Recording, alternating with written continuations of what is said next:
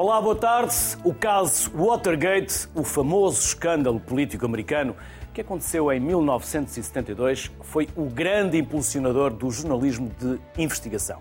Graças ao trabalho de dois repórteres do, do, Washington Post, mais de 40 pessoas foram condenadas por corrupção e o presidente Richard Nixon renunciou ao mandato. Persistência, determinação e coragem são algumas das características que, por definição, devem assistir a um jornalista de investigação. Convidei alguns para estar hoje aqui no Sociedade Civil. Comigo, para já em estúdio, António José Vilela. O António é diretor adjunto da revista Sábado e Paulo Pena. O Paulo é jornalista e também, já vamos saber aí, no consórcio de jornalistas, na cooperativa de jornalistas, porque cada vez mais talvez seja importante discutirmos esta forma colaborativa entre jornalistas, não é? Com, com alguns destinatários das notícias. Fala-se muito, elogia-se muito o jornalismo de investigação, mas pratica-se pouco em Portugal. António, posso começar por ti? Elogia-se muito, mas pratica-se pouco. É exagerada esta expressão? O jornalismo de investigação tradicionalmente não é, sempre foi residual nas redações, não só nas redações em Portugal, mas nas redações em todo o mundo. Ou seja, normalmente até eh, no passado existia uma espécie de núcleos ou departamentos de jornalismo de investigação. Se nós vimos o filme, e é um filme, não é? Mas se vimos o Spotlight, nós vemos que os jornalistas de investigação daquele pequeno núcleo estavam num patamar inferior, não sei aonde, lá num cantinho da redação. Uma cave. Portanto, o jornalismo é residual é, é, e, e, se calhar, é isso também que leva a que seja muito atrativo, é porque demora muito tempo, precisa de muitos meios, precisa de uma série de condições, mas sempre foi residual em todos os órgãos de informação, nas televisões, nas rádios, nos jornais e nas revistas. Em Portugal também é residual. Paulo. É, é residual. Eu, eu, eu, tenho uma visão um bocadinho mais eh, provavelmente mais crítica sobre isso, porque acho que houve um desinvestimento. Um, porque lembro-me, enfim. O António tem a felicidade de estar num órgão de comunicação social onde se investe no jornalismo de investigação. Sim, há uma sim, é? tentativa é? disso. É? Nós temos, que, temos feito alguma coisa por isso, sim. Mas era, era importante que as redações pudessem ter esse espaço e pudessem, enfim, partilhá-lo, formar novos jornalistas, uh, que, que, e, e, e, porque, apesar disto ser visto sempre como um trabalho muito solitário, é? aquela imagem da, da, pessoa com a secretária toda desarrumada, etc., é cada vez menos possível fazer isto de uma forma solitária, e daí o, o cooperativismo que também é necessário que, que, que, se incentive e que comece a existir para que hum, o jornalismo de investigação possa ganhar essa força. Uh, eu creio que vivemos tempos que são cada vez mais uh, propícios a que o jornalismo de investigação se torne um bem de utilidade pública, não é? Porque o jornalismo de investigação é cada vez mais necessário para explicar coisas muito complexas, uh, que dependem de, enfim, quantidades enormes de dados que são indecifráveis à primeira vista. E por isso eu acho que as redações deviam olhar para isto e deviam refletir também sobre, sobre a ausência e a residualidade que o jornalismo de investigação vai tendo cada vez mais. Por vezes, quando estou numa plateia ou com um grupo de pessoas que critica os jornalistas, o jornalismo, eu costumo perguntar quantos desse grupo compraram jornais nesse dia. Ou quantos têm assinaturas. Lá levantam três ou quatro e a resposta é sempre a mesma. Então, se vocês não compram, se não compram o que consomem, ou se nem sequer consomem, como é que vocês podem ter essa veleidade de exigir bom jornalismo, bons jornalistas e bons conteúdos, porque é preciso pagar ordenados, é preciso pagar serviços uh, e todas as despesas inerentes. O mercado está a consumir esse jornalismo de investigação com a capacidade de o tornar sustentável, António? o mercado consome esse jornalismo de investigação. Ou seja, nós vimos que, pelo menos nos últimos 50, 60 anos, o jornalismo de investigação é aquilo que distingue os órgãos de informação. Aliás, depois de uma grande peça de investigação que seja publicada no New York Times ou no Washington Post ou uh, na Visão ou em qualquer outra revista eh, deste país ou jornal deste país, nós vemos que esse traço distintivo não só capitaliza uh, uh, leitores e audiência, como arrasta também os outros órgãos de informação para procurarem mais novidades, mais ângulos e também para se distinguirem. A grande questão que se coloca hoje é a forma como os órgãos de informação tradicionais, isto estamos a falar de órgãos de informação tradicional, porque, tradicionais, porque há milhentas formas de jornalismo de investigação, o Paulo Pena tem aqui assim alguns exemplos, é, é, é, também ele um exemplo, mas há outras formas também de fazer jornalismo de investigação, e a grande questão é como é que os órgãos de informação tradicionais se uh, financiam. Uh, uh, historicamente, os órgãos de informação sempre foram negócios extremamente lucrativos, ou seja, os patrões da comunicação social enriqueceram, não é? E hoje em dia não enriquecem com órgãos de informação. E essa é que é a grande questão, ou seja, é o dilema é entre a audiência que existe, o pagar para consumir órgãos de informação ou notícias ou informação genérica e depois a forma como de alguma maneira o órgão de informação consegue ter uma base que se sustente com a publicidade que é cada vez menor, com as assinaturas que crescem a um ritmo bastante incipiente e são bastante baratas, e também com a compra tradicional do produto, que ainda hoje, em muitos órgãos de informação, é o seu principal sustentáculo e está em crescimento acelerado. Estas são as grandes dificuldades, mas não são de agora. São dificuldades de há 20 ou de há 30 anos esta parte, não é? que estão cada vez a tornar mais premente existir uma resolução ou uma solução para isto. Ou seja, como é que nós conseguimos financiar um órgão de informação ao ponto dele se tornar independente de vários poderes. E não é só dos poderes políticos, são sobretudo os poderes económicos que têm a maior fatia de influência neste momento nos órgãos de informação. É? Paulo, se é cada vez mais difícil gerar sustentabilidade num meio de comunicação social, num órgão de comunicação social, quem investe ou investe para ganhar dinheiro e talvez já não ganhe dinheiro, ou por eh, vaidade e vai-lhe custar dinheiro, ou por poder e aí talvez ganhe dinheiro. Ou seja, há aqui sempre modelos de negócio associados cada vez mais aos média. Isso retira-lhes essa capacidade de serem independentes e de procurarem jornalismo de investigação que provavelmente vai mexer com interesses instalados, com cruza, grupo, e talvez alguém de cima diga por aí não, porque eu preciso deste anunciante, preciso deste parceiro, e o jornalista tem que, como se costuma dizer, meter a viola no saco ou vai para a rua? Tens, tens toda a razão nisso que apresentas, Luís, e Portugal é um caso, é um caso bastante interessante desse ponto de vista, porque existem publicações que não se percebe muito bem quem são os donos, há assim uns offshores uh, uh, que, que, que, são donos de publicações uh, registadas na ERC que existem, que não se sabe muito bem como é que se viabilizam com tudo isto que o António estava a dizer, porque, porque é um negócio cada vez mais difícil e, e, sobretudo porque isso uh, uh, uh, tem um problema de fundo que é a forma como um, o jornalismo é visto pela sociedade. Ou seja, nós estamos aqui para cumprir um papel, o nosso papel é dar às pessoas a informação de que elas precisam para tomar as suas decisões e é, é, é, a parte simples de entender a função do jornalismo numa sociedade democrática como a nossa. Um, e, e, e, nos últimos anos, infelizmente, vimos que havia um afastamento cada vez maior entre, entre, entre, enfim, entre o público e, e, e, os meios de comunicação social, não só porque as redes. Uh, as redes sociais passaram a dominar a forma como as pessoas consomem informação e porque consomem informação de uma maneira muito imediatista, muito rápida e, não, e também porque os meios de comunicação social passaram a, a querer competir nesse campeonato pelo clique, pela, pela, pela substituição da publicidade tradicional, que era, era uma das duas grandes receitas, pelo menos na imprensa escrita. Um, passaram a tentar competir pelo clique e isso não é o jornalismo de investigação.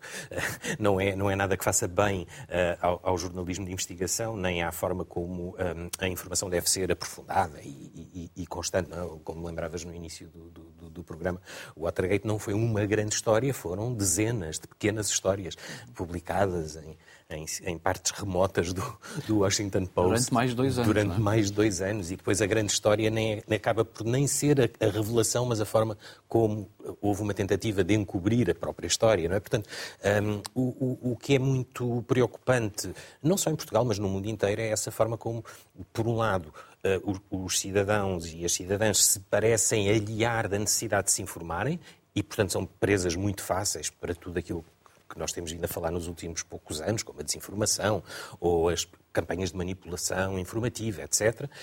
E, por outro lado, a forma como as redações dispensam grande parte das. ou as, as, publicações dispensam grande parte das suas redações, sobretudo aquelas pessoas mais experientes e com mais capacidade, que podem formar outras, um, para apostarem nos turnos e, no, e na, na caça ao clique. E esse é um problema de fundo que nós temos que resolver. Eu hoje quase me sinto pequeno, porque para além de vocês dois temos agora mais três jornalistas que se vão juntar à conversa. É o Micael Pereira, repórter uh, do Expresso, Cláudia Marques Santos, jornalista freelancer, e Filipe Teles, jornalista e cofundador do 74. Também aos três, igual agradecimento pela vossa simpatia em se juntarem à sociedade civil. Eu já lancei aqui duas questões tanto ao António como ao Paulo. Não quero deixar de dar-vos também a possibilidade, se quiserem, de uh, responder, se tiverem mais a acrescentar ou algo, ou algum ângulo de abordagem diferente daquele que já aqui foi expresso, que tem a ver com o jornalismo, se é mais elogiado do que praticado em Portugal e se com esta dificuldade, com esta quase incapacidade de sustentabilizar financeiramente os órgãos de comunicação social, se com os modelos associados que alguns deles têm, se isso acaba por uh, cercear a capacidade da independência e de aprofundar esse jornalismo de investigação. Começo pelo Micael. Olá, Viva. Obrigado por, pelo convite, por estar aqui com, com, com os meus colegas, entre jornalistas, uh, camaradas. Uh, não sei se me estão a ouvir bem. Eu, eu improvisei aqui um, uns fones. Estão a ouvir bem? Estamos a ouvir, é, estamos a ouvir. Eu, eu, acho, eu acho que realmente, eu concordo com a, com a ideia de que o jornalismo de investigação é residual em Portugal, embora eu acho que há questões uh, associadas a isto que são questões básicas. Não? É? O que é que é o jornalismo de investigação? É a primeira. E porquê é que, uh, é que nós, os jornalistas, uh, devemos ou não fazer jornalismo de investigação? Isso também vale para o jornalismo uh, em geral, uh, mas eu diria que é óbvio que ele é residual e isso tem a ver com uma crise na, nos mídias, no jornalismo, que se tem aprofundado, apesar de nós hoje em dia vermos mais informação do que víamos há 20 anos. O, o que é curioso, porque eu acho que nós vemos mais informação, mas o facto de haver mais informação é, na verdade, uma das, fatores da crise, é uma das causas, porque eu acho que muitos uh, especialistas em mídia, proprietários de grupos de mídia, confundem qual é o capital essencial que o jornalismo deve ter. Será conteúdo ou será outra coisa que deve vir antes do conteúdo, que é a confiança uh, que, uh, que, que, o jornalismo deve construir e que deve estabelecer com, com, com, os, com os seus leitores e com as pessoas que vêm a jornalismo na televisão? Eh, essa confiança está, eh, eh, muito, está intimamente relacionada com este que estamos aqui a falar, jornalismo de investigação. Digamos que o jornalismo de investigação tornou-se uma espécie de mundo à parte dentro da indústria do jornalismo que supostamente ajuda os mídia a, a, ganharem mais confiança da parte de quem vê, quem, quem lê. portanto, é uma espécie de eu acho piada porque é uma espécie de hambúrguer gourmet numa, numa cadeia de McDonald's, não é? Seja, uh, nós consumimos, nós produzimos, nós consumimos muita informação e depois, de vez em quando, consumimos e produzimos esta espécie de informação gourmet. Porquê que ela é gourmet? Porque ela, ela de facto sai mais cara, sai mais cara a produzir, ela é mais difícil de produzir, porque demora tempo exige mais recursos. Claro que está, claro que, está, que uh, também existe uh, muitas cortinas de fumo em relação a este jornalismo que é praticado. Há muitas, muitas práticas de jornalismo que são rotuladas, catalogadas como jornalismo de investigação, não sendo exatamente jornalismo de investigação. Não sendo, quando eu digo não sendo jornalismo de investigação, isso prende-se com o facto uh, de não exigirem muitos recursos ou recursos voltados para, para, para, para, essa prática e também eh, não eh, eh, significarem necessariamente investigação própria. Uma boa parte do jornalismo judicial que é feito em Portugal, por exemplo,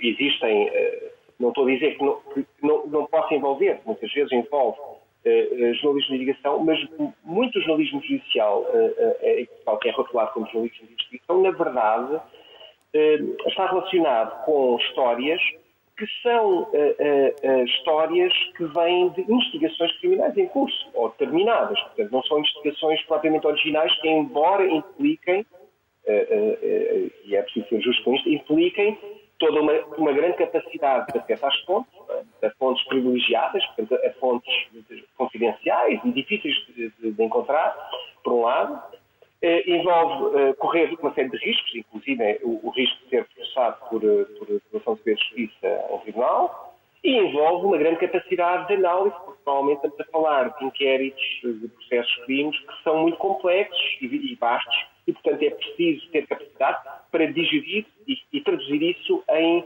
histórias inteligíveis com impacto. Portanto, eu diria que isto é muito complexo, mas eu não tenho uma visão uh, derrotista em relação aos jornalismo de investigação.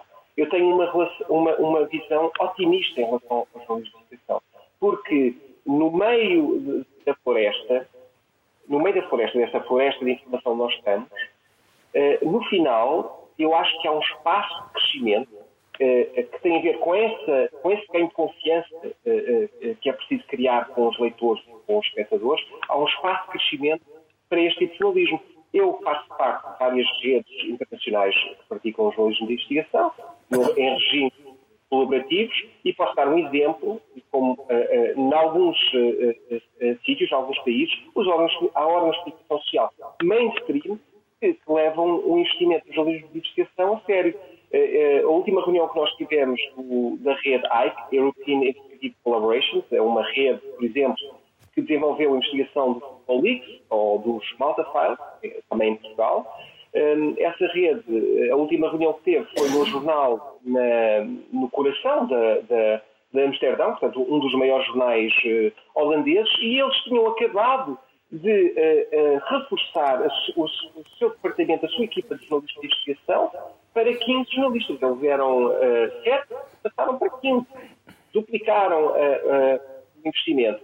E eu acho que isso tem a ver com estratégias de, eh, de grupos de mídia que percebem que o capital maior, onde podem eh, estabelecer uma relação mais duradoura, mais sólida com, com os leitores e com os espectadores, é o, capital da confiança. O jornalismo de investigação, porque exige uma série de, de métodos, uh, incluindo de verificação, ou, ou seja, de verificação dobrada, de uh, olhar muitas vezes para assuntos que, para onde mais ninguém olha, inclusive os próprios, os próprios, as próprias autoridades, não é? as autoridades do Ministério Público, do Judiciário. Isso, e essa, essa, essa, essa visão permite realmente oferecer algo mais e estabelecer uma relação mais sólida, mais duradoura com, com, com a audiência. Mas, enfim, não, não, na minha opinião, é óbvio que, que eu, eu eh, eh, sou humilde o suficiente para reconhecer isso. É óbvio que, que os grupos de mídia têm muitas dificuldades e é sempre um risco olhar para, para, esta, para este nicho do jornalismo como algo a investir. É um risco. E esse, esse, esses riscos não têm sido tomados em Portugal. Cláudia, e para uma jornalista freelancer? Muito boa tarde. Obrigada também por este convite. Eh, para uma jornalista freelancer torna-se ainda mais difícil porque existe muito a questão do financiamento. Quando nós em Portugal eh, temos eh, grandes meios de comunicação, jornais, que normalmente o que podem pagar por uma investigação chega a 300, 400, 500 euros, coisas que podem demorar meses, vemos que não é viável. E, portanto, a solução que existe para alguém que está de facto fora enquanto freelancer é associar-se em, em, redes. Um, não sei se aqui tenho aqui dois colegas também presentes. Uh, formámos uma rede, precisamente um consórcio uh, de jornalistas em Portugal, e é inserida nestes contextos que nós conseguimos um, fazer algo. Portanto, tenho aqui também o Paulo, que tem também um outro projeto com ele, que é o Projeto Inocência, que veio de uma bolsa, ou seja, fundações, bolsas, este tipo de financiamentos que nos dão dinheiro à partida para podermos estar meses a investigar algo, é por aqui que está a fazer-se o caminho. Uh, principalmente para pessoas uh, como eu que, que, não estão em quadros de, de empresas. Um, o Micael falou aqui também de uma coisa uh, bastante importante, me, parece, que é então parece uma, uma pequena contradição. Se nós hoje não vivemos sem informação e temos muita informação a toda a hora, em todos os lados, inclusive nas redes sociais, uh, também somos muito desconfiados dessa mesma informação. Parece que o público vive nesta, nesta contradição uh, de desconfiar do que é dito, os jornalistas e as notícias muitas vezes uh, não acreditam. Ah, porquê? Porque não sabem de facto quem são os verdadeiros donos e, portanto, não há essa transparência muitas vezes de grupos um, que têm acionistas e, portanto, já não sabemos quem são os grupos, quem são os grupos económicos que estão por trás e, portanto, há, há muito esse descrédito. Mas depois, por outro lado, também não vemos as pessoas a viver uh, sem informação mais do que nunca, não é? Nós fizemos esta primeira investigação no consórcio, ela teve o seu impacto e as pessoas partilharam e insurgiram-se. E, portanto, parece-me que um, vivemos agora aqui nesta, nesta ideia. Eu sou também a, a professora de jornalismo na Lusófona e sinto com os meus alunos muito esta ideia do que é que são estas novas narrativas e o que é que é esta ideia de verdade para eles. E se por um lado um, eles, eles não passam, como eu já referi, não passam sem, sem, sem o excesso de informação. Depois, por outro lado, como é que eles o filtram? Tudo o que vem amanhã já passou e, portanto, de que forma é que nós damos importância e valor àquilo que acabamos de ouvir, de interiorizar, porque amanhã já há todo um conjunto de notícias que já fazem com que as notícias de ontem já sejam desatualizadas e já não se interessem. Portanto, esta ideia de que forma é que o cidadão exige da sociedade onde está inserido através daquilo que lê no jornalismo, eu acho que está aqui a, a, a haver grandes mudanças, acho que estamos em mudanças de paradigmas e que eu acho que o jornalismo está também a tentar, através destas novas formas e através também de projetos independentes como é, por exemplo, aqui o 74, que está aqui o Filipe a representá-lo, há sempre estas formas de nos irmos uh, renovando e, e, e, e, encontrando caminho, não é? Porque se há uma coisa que nós temos a certeza é que o jornalismo é, é, é, é, é fundamental e isso uh, não pode estar em causa, não é? E portanto vai sempre encontrando formas de se, de se renovar. Filipe, e pegando na deixa da Cláudia, como acontece num projeto independente? Como se torna sustentável e viável? Pois, é uma, é uma grande questão que ainda estamos a tentar uh, perceber como. Como é que se financia o jornalismo de investigação sem fins lucrativos. Uh, eu, pegando um pouco no que o Miguel estava a dizer, uh, nós vivemos de facto num, num, num tempo onde, existe um certo paradoxo. ao mesmo tempo que se desinvestiu imenso no jornalismo de investigação, pelo menos é essa a percepção que nós temos, e dado estarmos a viver num, num, em Portugal, que é um, um, um, país com uma economia fraca, uh, com dificuldades para gerar uh, um mercado de média plural, uh, ao mesmo tempo temos tido, nos últimos anos, uma inovação tecnológica que permite aos jornalistas de investigação acessar a muitas, muitas, a muitas fontes de informação que antes não era possível e hoje existem ferramentas e softwares que podem eh, facilitar muito este trabalho. Portanto, eu creio que, de facto, a pergunta se coloca é eh, se o capitalismo é eh, a forma de financiar o jornalismo de investigação ou então se temos de pensar em novos modelos de negócio. O 74 pode ser um deles, no entanto, por enquanto, o, os órgãos como o 64 ainda são absolutamente residuais em Portugal e não têm tido, uh, ainda não têm, pelo menos, os recursos necessários para conseguir fazer investigações jornalísticas uh, com maior frequência, ou com a frequência que nós desejaríamos. Uh, por isso, o que creio que temos de pensar é como é que podemos pensar em modelos como o 74, assentes no financiamento por subscrições ou por doações de fundações de mecenato e, e também temos de pensar em formas de, de colaborarmos uh, dos, dos, médias dos médias uh, mainstream, sem fins lucrativos ou mesmo com outro tipo de com as universidades de, temos de pensar como é que podemos colaborar para produzir mais uh, peças de jornalismo de investigação. E creio que é essa a, a questão que se coloca neste momento.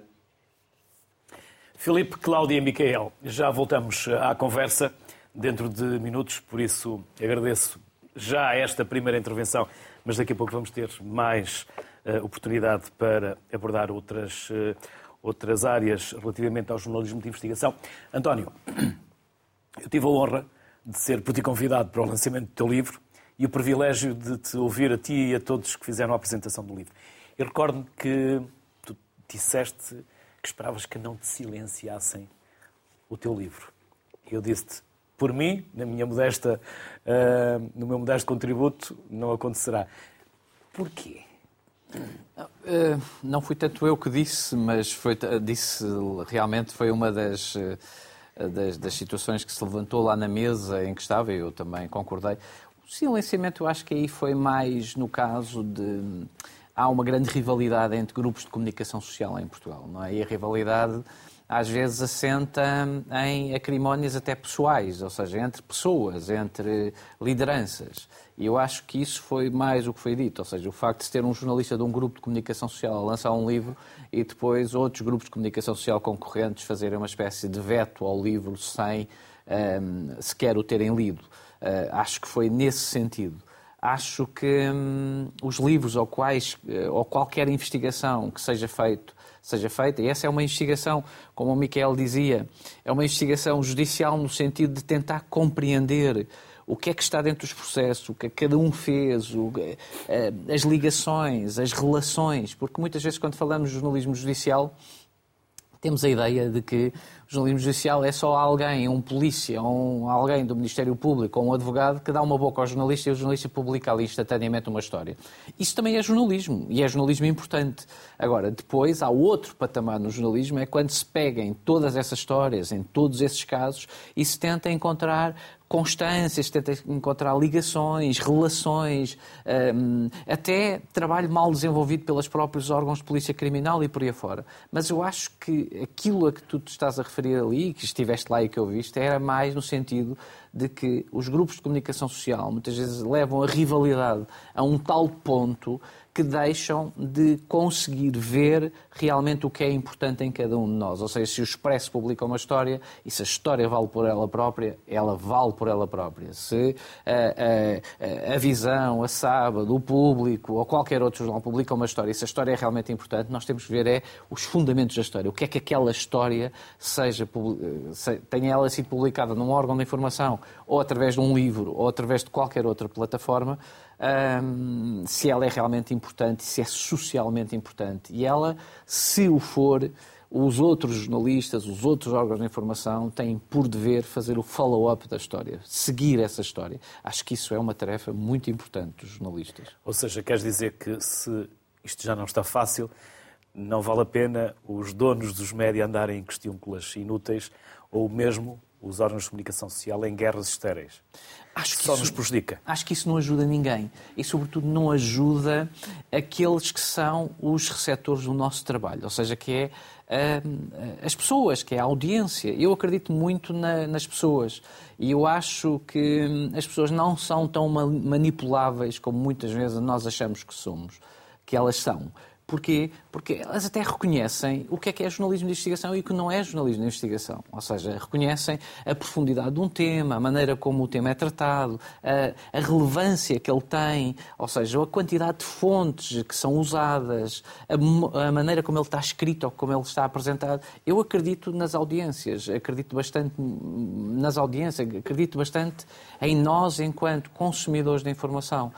Acredito menos naquilo que se vê nas redes sociais, que muitas vezes não são pessoas, são outra coisa qualquer que por ali anda e que nós muitas vezes, nós jornalistas, temos muita tendência a olhar para o que está nas redes sociais e dizer assim, ai meu Deus, toda a gente nos está a criticar este trabalho, toda a gente nos está a dizer isto, toda a gente parece que está a ser manipulada.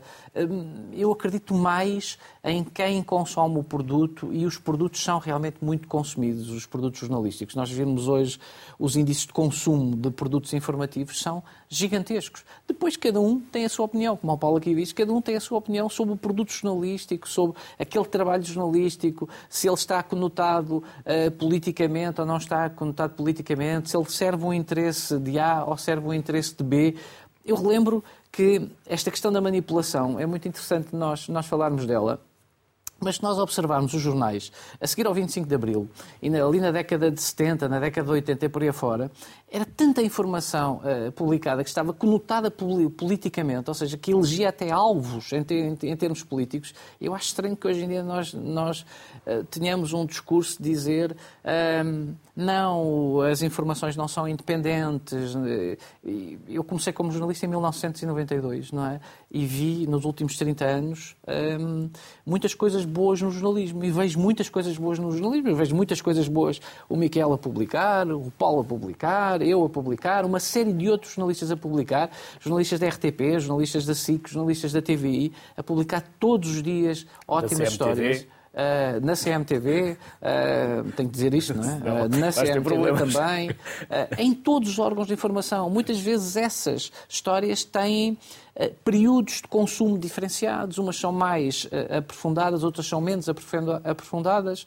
E o jornalismo sempre foi assim, não é? Ou seja, o jornalismo, os jornais serviam para forrar caixotes de lixo a seguir no dia a seguir, não é? Ou seja, Ou querer ter uma perenidade nas investigações é uma coisa que se calhar também não faz muito bem depois à própria renovação das investigações.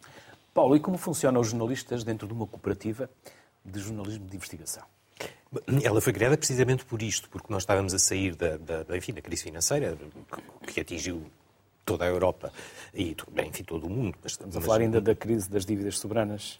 Exatamente, depois... crise do euro. É, e, e, e, o que nós percebemos, sendo jornalistas de países diferentes, é que estávamos a tentar explicar nacionalmente uma crise que não era nacional, que era bastante mais global do que isso.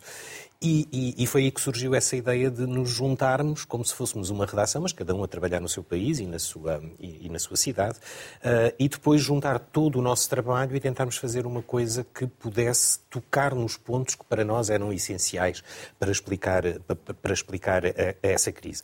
E.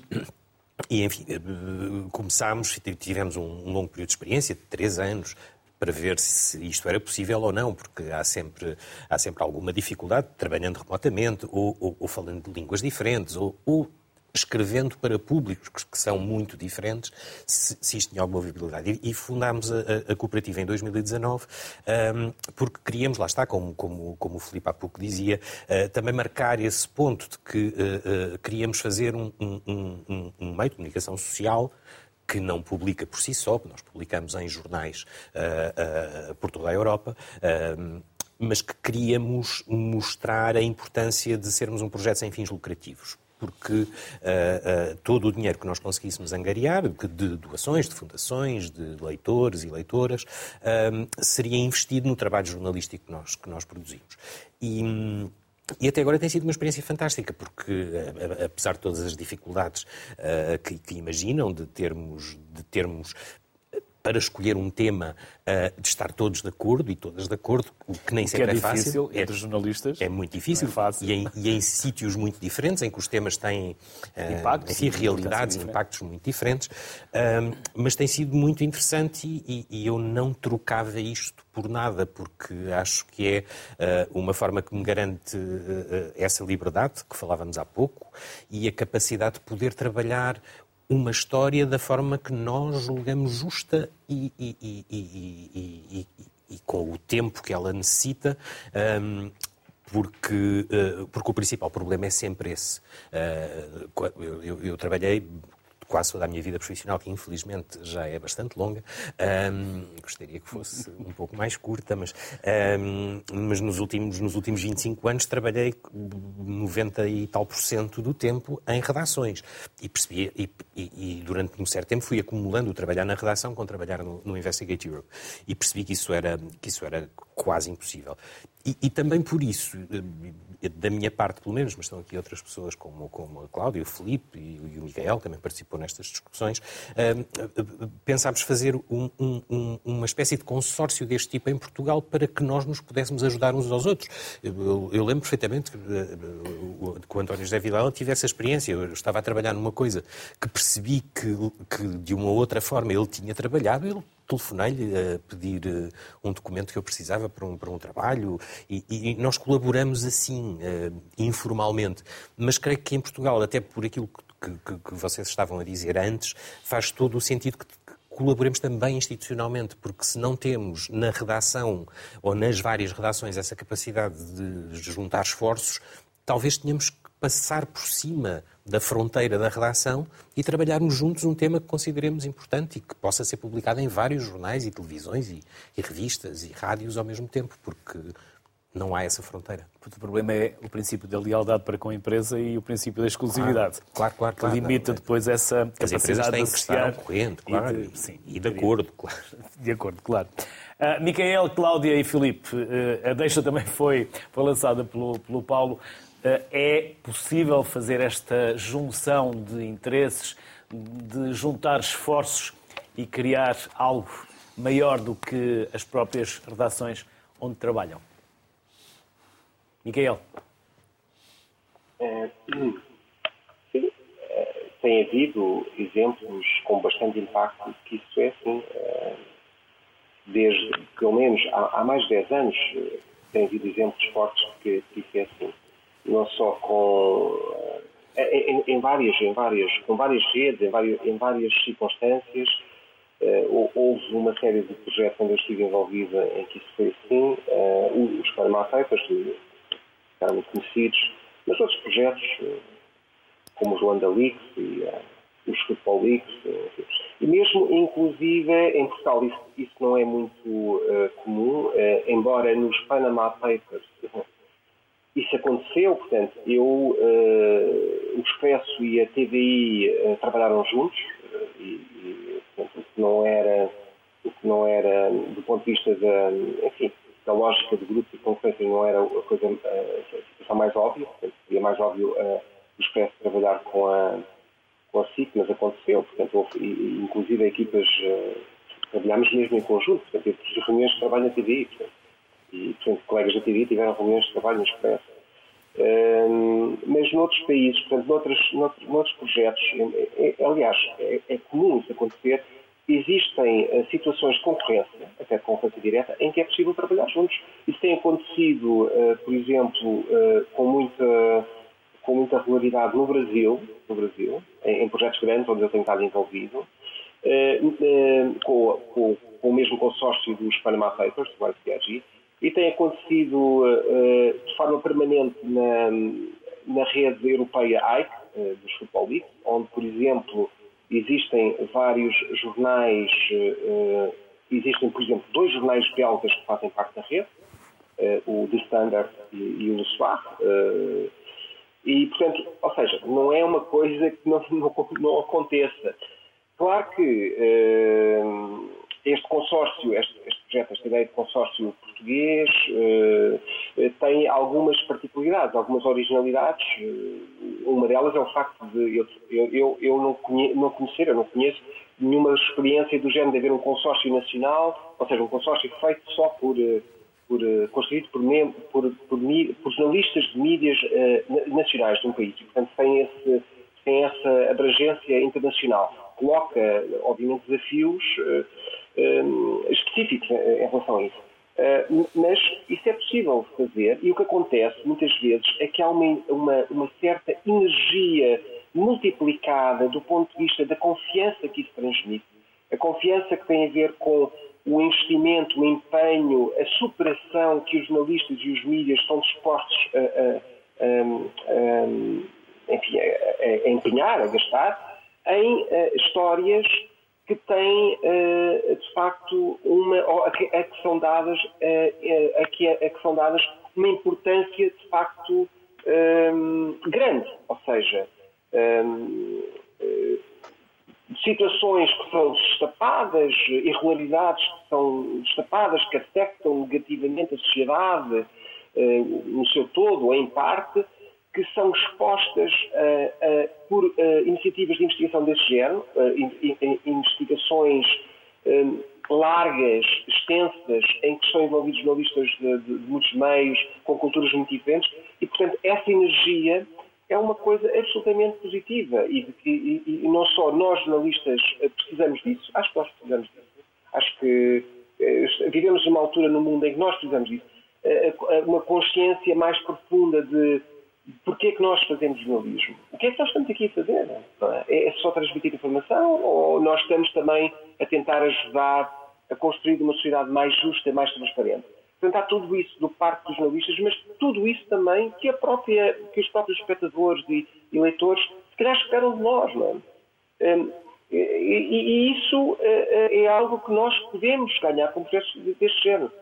Não escondo, e é óbvio que, que, que existem tremendas dificuldades e riscos associados em, em, em, fazer este tipo de projetos. Não, não há dúvida. Mas o passado, o passado recente, nos últimos 10 anos, tem mostrado que esses projetos existem e esses projetos têm muito sucesso e impacto. Cláudia.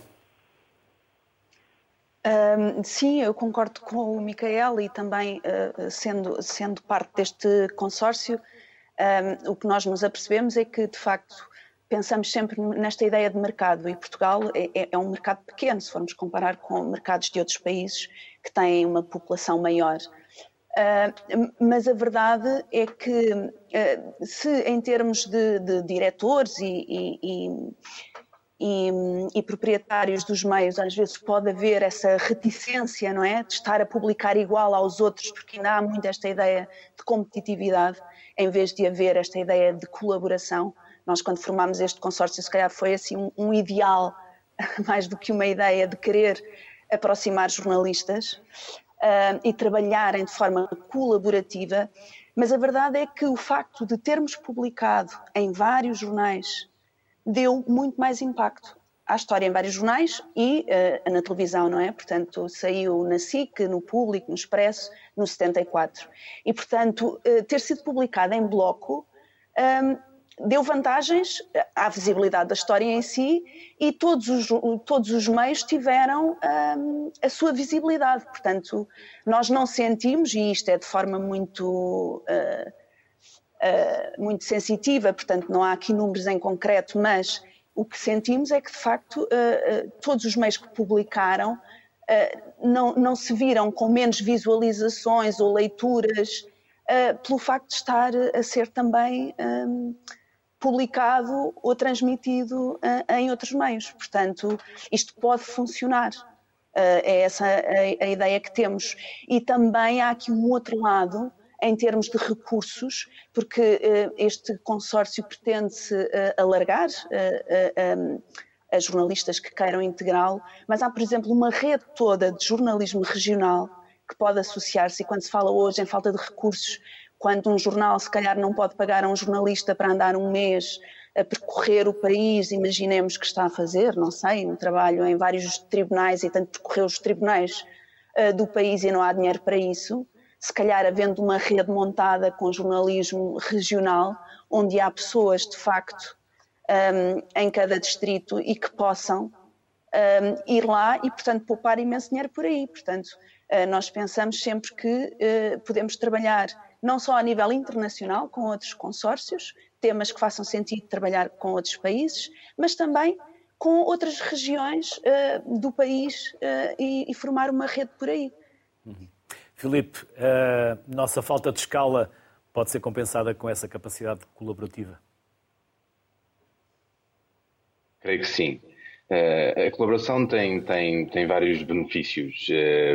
para hoje, para nós fazermos jornalismo de investigação, uh, temos que ter um, um, grande leque de competências, seja de pessoas que sabem programar, seja, sejam analistas de, de dados, sejam uh, designers gráficos. Para fazermos uma história precisamos muitas vezes dessas competências e, e nem todas as redações terão esse leque de competências todos num só mídia. Portanto, é uma forma de comatar uh, esse déficit. Uh, depois, uh, o, o, cruzamento de, de, experiências e de, de, de repórteres especializados em diferentes temas ou em diferentes métodos também é algo que só gera benefícios. Depois também é uma, pois claro que já foi aqui falado, há uma partilha de recursos. Uh, ou seja, se o jornalismo de investigação é muito caro, se, se, conseguirmos com que as instituições mediáticas colaborem, isso, claro que diminuirá os custos. E depois, por vezes, é mesmo uma absoluta necessidade, e aí o Miquel até poderá falar melhor do que eu, mas quando cada vez mais, com, o volume maciço de dados disponível e com, com as grandes fugas de informação, que existem. Por exemplo, quando foi o Wikileaks, a fuga foi de 1,7 gigas. Agora, com o Panama depois com o Panama Papers, passados 4 ou 5 anos, já eram uma fuga de 246 gigas, 11 milhões de, de ficheiros. Uh, e é, de facto, absolutamente impossível tratar uma história dessas sem, sem colaborar. Uh, portanto, é também de facto uma absoluta uh, necessidade, porque a, história dos Panama Papers não seria feita se não houvesse colaboração. Uh, e, e, eu creio, de facto, o desafio em Portugal é tentarmos perceber qual, qual, que modelo colaborativo é que podemos adaptar para, para fazermos cá em Portugal. já existem alguns exemplos, por exemplo, a SIC e o 74 têm vindo a colaborar na, na, história do Luís Vieira, depois fizemos uh, com a história com o consórcio de jornalistas de investigação, mas há também outros exemplos, por exemplo, nos Estados Unidos, a, a ProPublica, que é um, um, jornal sem fins lucrativos uh, dedicado ao jornalismo de investigação, colabora imensas vezes com vários médias, nomeadamente como o Washington Post, e também existem alguns estudos caso, ou seja, alguns exemplos, uh, como o, Arizona Project, que foi um, que foi um projeto depois de um jornalista de investigação do Arizona uh, que estava, estava a investigar a, a corrupção uh, naquele estado, foi assassinado e, um, e 40 jornalistas de todos os Estados Unidos juntaram-se e continuaram as suas, a, a, sua história e a sua investigação. Uh, e isso foi um dos primeiros grandes exemplos de jornalismo colaborativo. Depois existem outros modelos, como na Finlândia, uh, onde existe uma colaboração entre dezenas de, de, de, de jornais locais que, que, partiram basicamente recursos e depois conseguem também uh, publicar uma história de acordo com todos os ângulos locais ao mesmo tempo. Portanto, eu creio que, de facto, a colaboração é, é uma necessidade hoje e, e, pode ser uma forma, ou a forma para conseguirmos sustentar o jornalismo de investigação eh, em Portugal. Filipe, Cláudia e Micael, ainda voltamos eh, a conversar antes do final do programa. António, ao longo da investigação que te levou até à conclusão do teu livro, sentiste que, por vezes, o jornalismo que é considerado o quarto poder, em determinadas alturas andou a dormir no quarto com o poder? Ah, isso é uma, é uma pergunta complexa para eu te responder aqui, mas hum, o que eu acho é que hum, quando passamos de um conjunto de artigos individualizados depois para um livro, hum, tem que, passar, tem que se passar por, uma, por um período quase de reflexão e de aprofundamento de um conjunto de dados que, que nós, pelo menos comigo, é assim, ou seja, os livros nascem sempre de investigações parcelares jornalísticas, ou seja, todos os livros que eu escrevi até agora, não, não foram muitos, mas alguns que eu escrevi até hoje, nasceram sempre nos órgãos de informação onde eu estava a trabalhar, ou seja, num determinado momento começa-se a publicar um conjunto de histórias, percebe-se passado um tempo, que essas histórias podem dar algo maior. Ou seja, até porque o órgão da informação é limitado, nós não conseguimos publicar tudo aquilo que acabamos por eh, apurar e, se calhar, mais tarde, também só um conjunto de dados é que ganham um outro significado. Às vezes é preciso deixar passar o tempo. Por exemplo, no caso desse livro, é preciso deixar passar o tempo entre 2008 quando se dá uma queixa das autoridades angolanas em Portugal por causa uh, uh, de uma alegada burla na compra de ações do Banco Banif, até praticamente 2015, em que muitos dos personagens que aparecem em 2008 depois voltam a aparecer em outros casos correlacionados, desde personagens que estão ligados a órgãos de investigação criminal, a personagens que de alguma forma tentaram a compra do banco, até um conjunto depois de interesses angolanos e de relações que se estabeleceram em Portugal, inclusive no período da Troika, em que os o dinheiro angolano era muito bem visto em, em, em, em Portugal e não se faziam perguntas, não é? Se fazia perguntas sobre este dinheiro, é? como é que este dinheiro chegava, de onde é que ele vinha. Uh, uh, a única coisa que se dizia era, bom, mas porquê é que ele cá não pode estar, não é? Não se questionava porque é que os compliance dos bancos não, não funcionavam, por isso simplesmente, porque é que os compliance dos bancos, numas ocasiões, funcionavam identificando movimentos suspeitos e de outras vezes, se o dinheiro tinha a ver com acionistas ou com pessoas relacionadas com acionistas ou com pessoas da elite eh, política e económica angolana, já não se faziam tantas perguntas assim. Um, e quando se discutia coisas como eh, que são muito interessantes juridicamente, não é?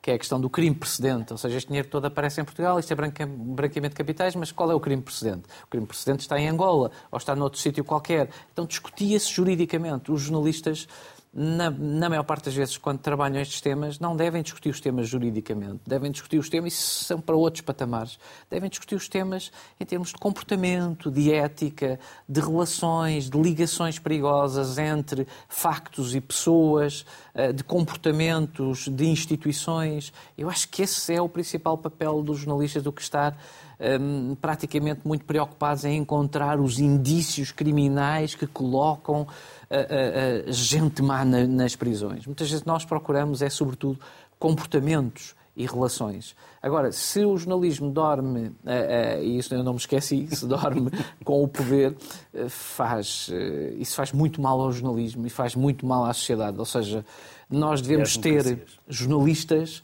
que uh, averiguam, investigam, colaboram, uh, publicam, independentemente do partido político que está no poder, independentemente até de defenderem um determinado tipo de sociedade mais à direita, mais à esquerda, mais ao centro. A ideia é que o facto uh, tenha um valor por ele próprio, ou seja, tenha um valor intrínseco e que isso seja importante socialmente. Agora, ou daqui a uns tempos. Muitas vezes os jornalistas publicam histórias que só adquirem um significado muitos meses depois ou anos depois. Não é? Há muitos exemplos em Portugal de histórias publicadas num determinado período que tiveram um determinado impacto e que nós, passado um tempo, vemos, olha, aquilo realmente tinha todo o sentido.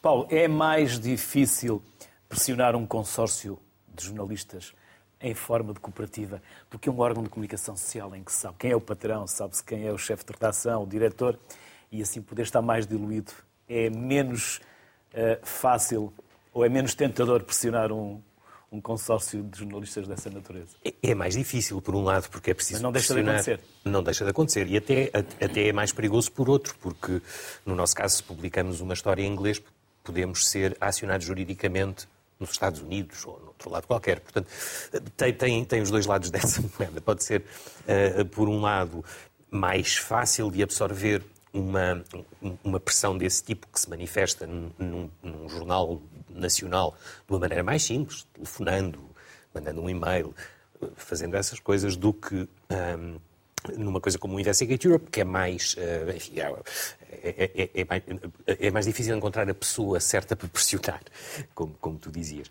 Mas, mas não deixa de acontecer, e, e não deixa de acontecer até porque, uh, uh, falando em termos de escala, acabamos por estar expostos a outro tipo de, de, de, de, pressões que são, que, são, que são perigosas. E por isso é muito importante, uh, uma das coisas que, que, nós aprendemos desde o início foi que tínhamos que ter uma boa condição de segurança na forma como comunicamos, na forma como usamos a internet, para que uh, uh, o, o, nosso trabalho não fosse, enfim, posto em risco precisamente por essa, pela ausência de, de, desse tipo. Estou a falar de coisas simples, como ter uma VPN, é obrigatório no Investigate Europe, como, como enfim, ter uh, dupla autenticação nos, no nosso sítio editorial, etc. Esse tipo de, de mecanismos básicos de segurança uh, na comunicação que são, que são essenciais.